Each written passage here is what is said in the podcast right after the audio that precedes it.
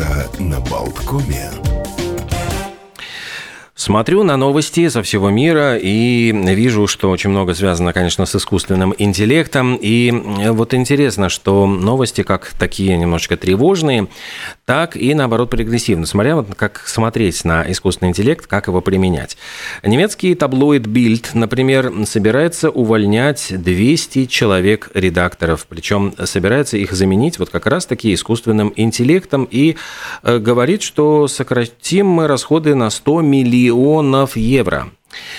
Э, вот соответствующее вот э, письмо э, увидела конкурирующая просто газета «Франкфуртер Allgemeine», и газета, значит, ну, так осуждает конкурента, говорит, вот, смотрите, вот что происходит, искусственный интеллект теперь уже просто лишает людей работы, и теперь уже вот скоро не будет ни редакторов, ни корректоров, ни фоторедакторов, уже вот скоро все пойдут на паперть с протянутой рукой, будут жить на пособие по безработице или где-то на ночевать, бомжевать под, под, этими самыми, под мостами.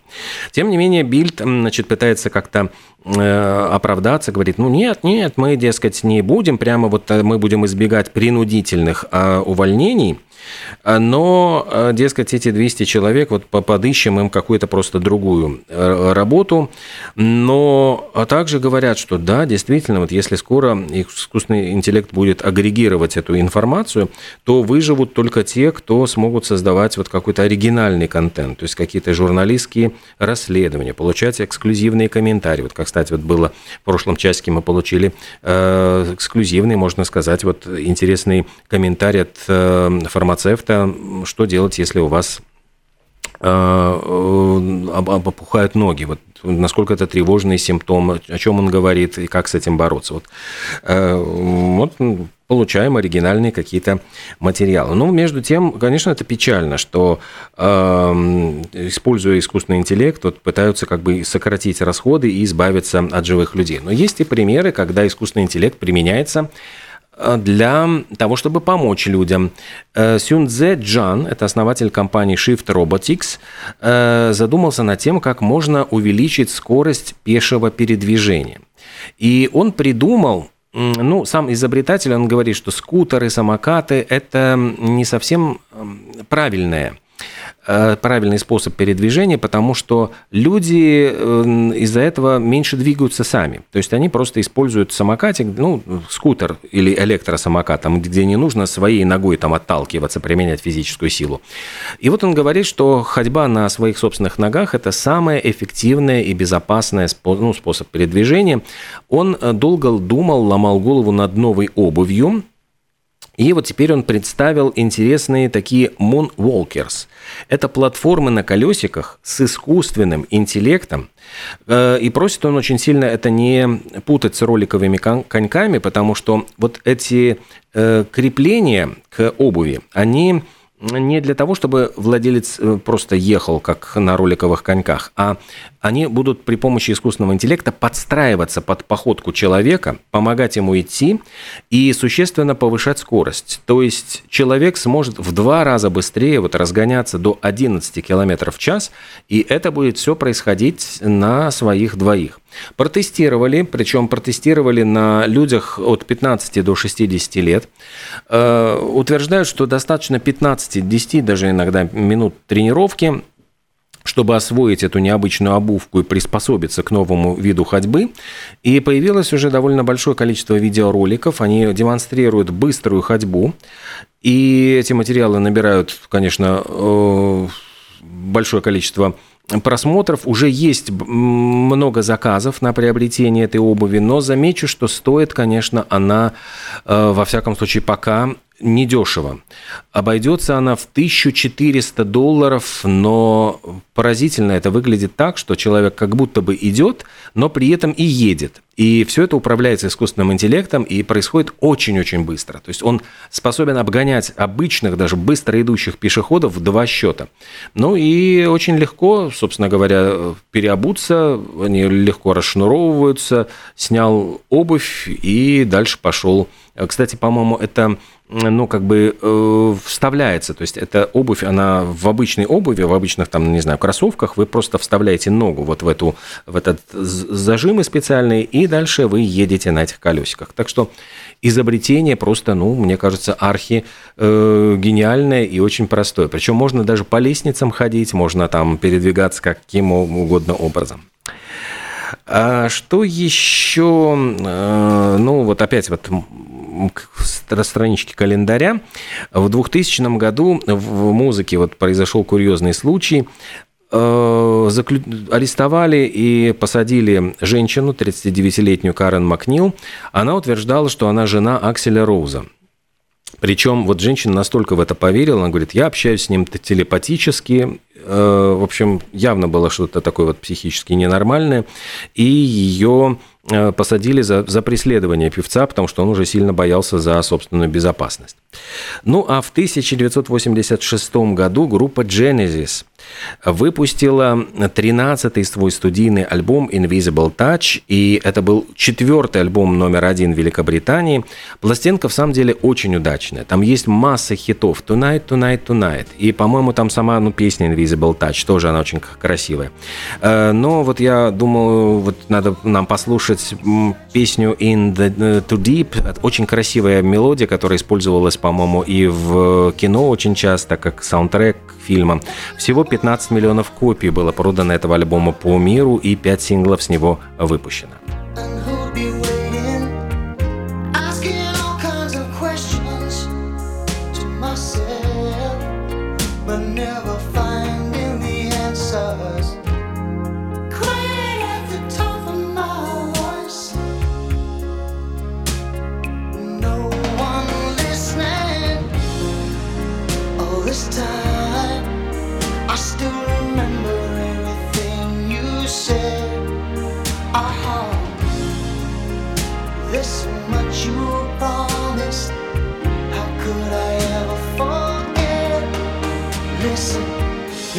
I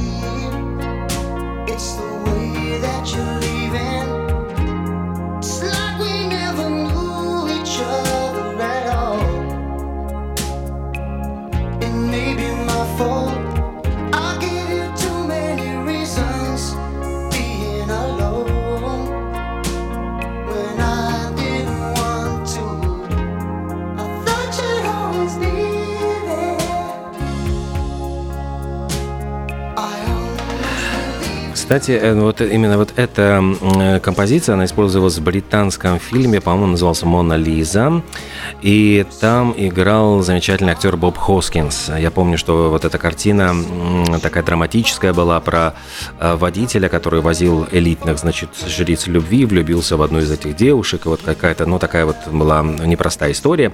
А между тем, вот сегодня 35 лет исполняется с тех пор, как вышел на экраны фильм «Кто подставил кролика Роджера», где Боб Хоскинс Хоскинс как раз-таки сыграл главную роль, вот он был чуть ли не единственным таким живым актером, э, населен в мире, населенном совершенно вот э, мультиками из Луни Тунс. И я очень хорошо помню, какой эффект этот фильм, где соединялось э, вот э, живое кино и анимация, произвел просто это взрыв мозга.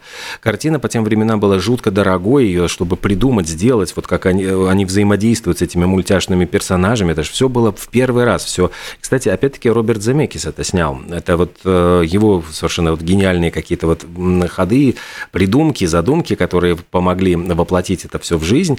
Там рассказывалось вот именно о том, как кролик Роджер, очень смешной, там была и певица такая очень эротичная, которая там, значит, тоже нарисованная, которую срисовали с каких-то, значит, ну вот звезд икон про прошлого.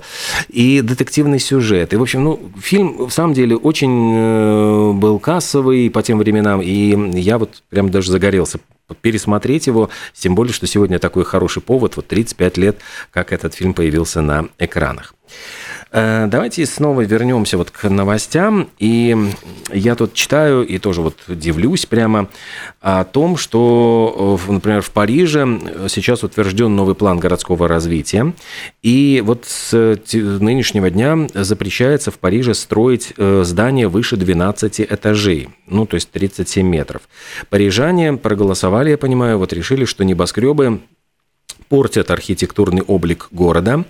И это было решение после строительства башни э, в форме пирамиды, которая была вот третьим по высоте зданием в городе. И после дискуссии тогда восстановили старый закон, который запрещал строительство небоскребов. Этот закон действовал с 1977 по 2010, потом его как бы отменили, но сейчас снова ввели в действие. И теперь, в общем, Париж снова станет, может быть, таким низеньким, но, с другой стороны, ничего не будет вам загораживать э, исторические здания. Хотя вот Эйфелева башня ведь тоже когда-то считалась позором там Парижа, ненавидели ее, а теперь вот, ну, вот лицо Парижа. Все меняется. А, люди с голубыми глазами больше склонны к злоупотреблению спиртным.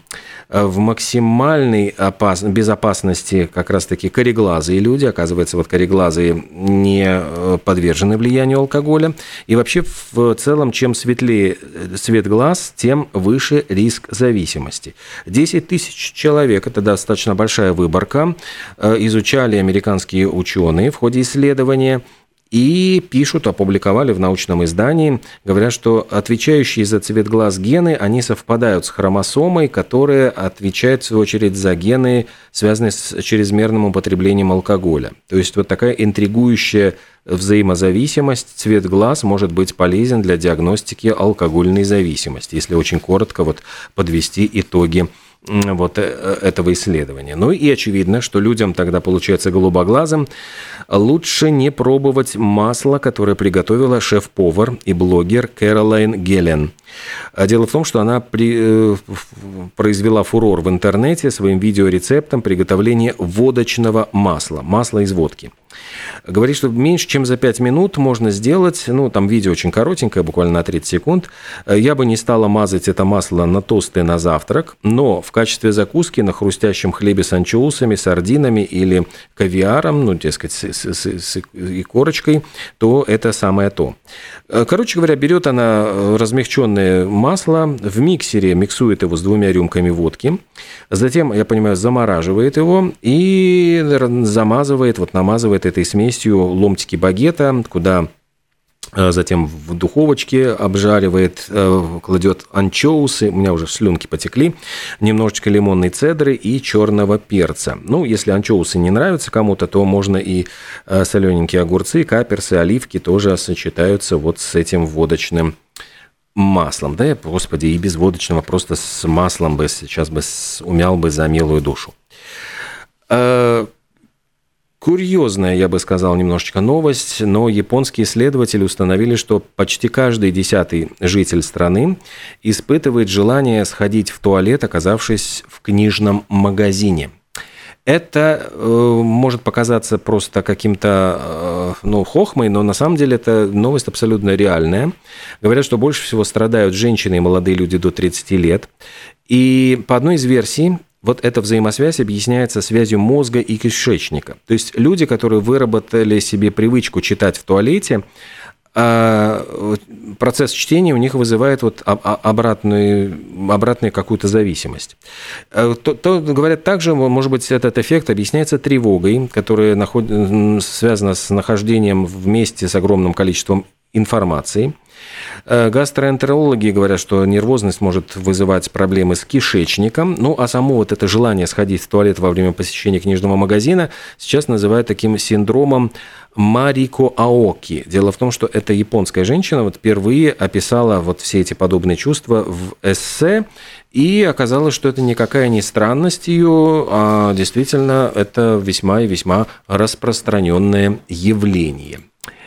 Э, еще из таких вот курьезных новостей, в самом деле, э, несчастный вот, значит, ну, не то чтобы пожилой, но уже мужчина в возрасте, э, попал в неприятную историю, отправившись на пляж в Уэльсе. То есть решил он полакомиться мороженым, побаловать и себя, и своих близких.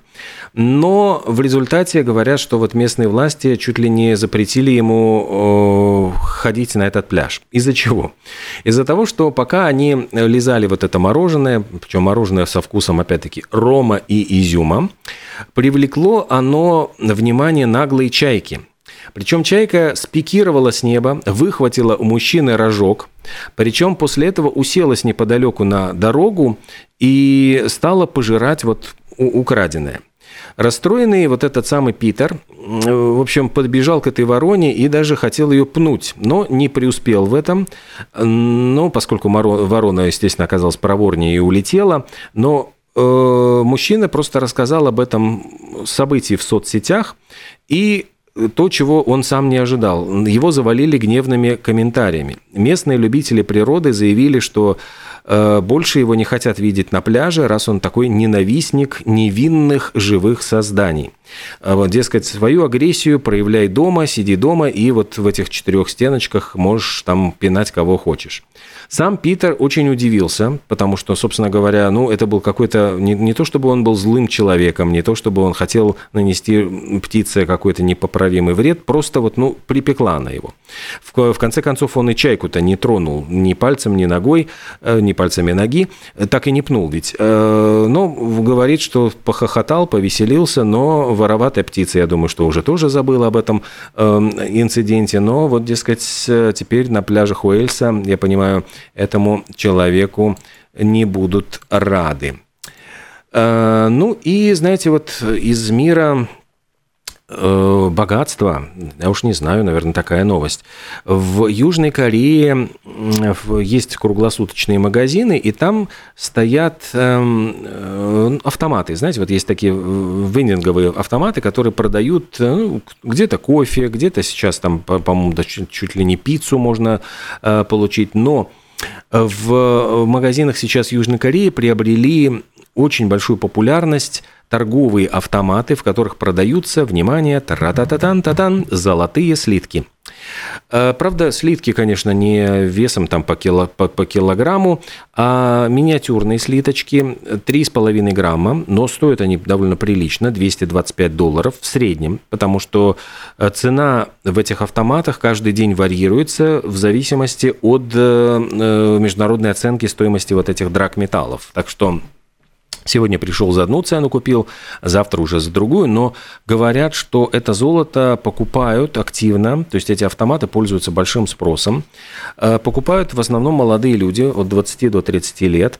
И считается, что это весьма неплохая инвестиция, потому что все-таки золото растет в цене.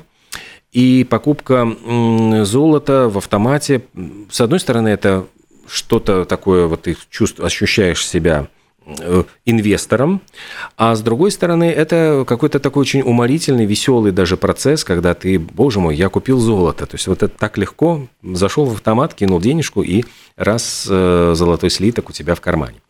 Ну что ж, пожелаем всем э, почаще пользоваться такого рода автоматами, чтобы были у нас возможности почаще пользоваться такими автоматами, золотых слитков в кармане.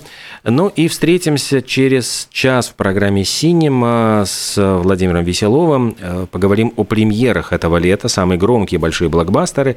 И, если хватит времени, поговорим о тех золотых хитах рижской киностудии, которые собрали максимальное количество зрителей за историю э, кино. Так что вот я думаю, что отметим самые-самые большие, самые большие хиты рижской киностудии. Все это через час, пока впереди новости.